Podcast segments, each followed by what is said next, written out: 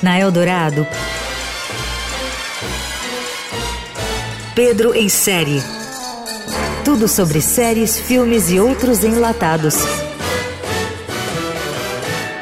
Com Pedro Venceslau. где обычный учитель истории взял 2 миллиона для взноса в Центр избирком. A Netflix e a HBO Max incluíram em seus cardápios a série O Servo do Povo, a produção que projetou Volodymyr Zelensky na Ucrânia e colocou o comediante na presidência do país. Trata-se de uma comédia interessante só para quem tem curiosidade histórica e procura entender como aquilo deu nisso. A série é um pastelão tosco do começo ao fim e reverbera a narrativa da antipolítica do contra tudo isso que está aí. Como produto audiovisual, é ruim em todos os sentidos. Não tem graça nem profundidade. Os atores são caricatos, os diálogos sofríveis, a estética é brega e o resultado final é um pastiche no nível A Praça é Nossa. Zelensky é um baita canastrão que aparece como herói antissistema e vai trabalhar de bicicleta mesmo depois de chegar ao poder.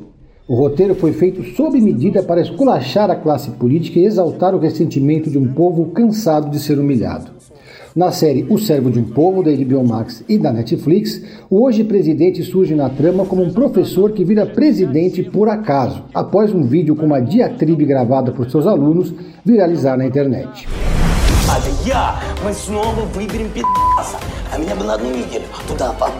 Uma vez no poder, o sujeito embarca em uma jornada contra tudo isso que está aí. Leia-se os políticos e a própria política.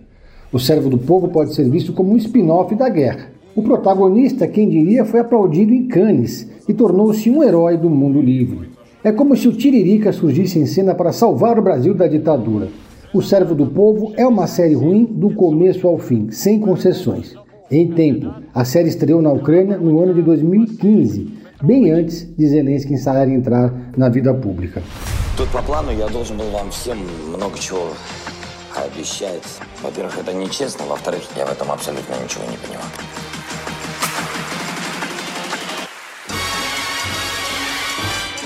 Você ouviu Pedro em série. Tudo sobre séries, filmes e outros enlatados com Pedro Venceslau.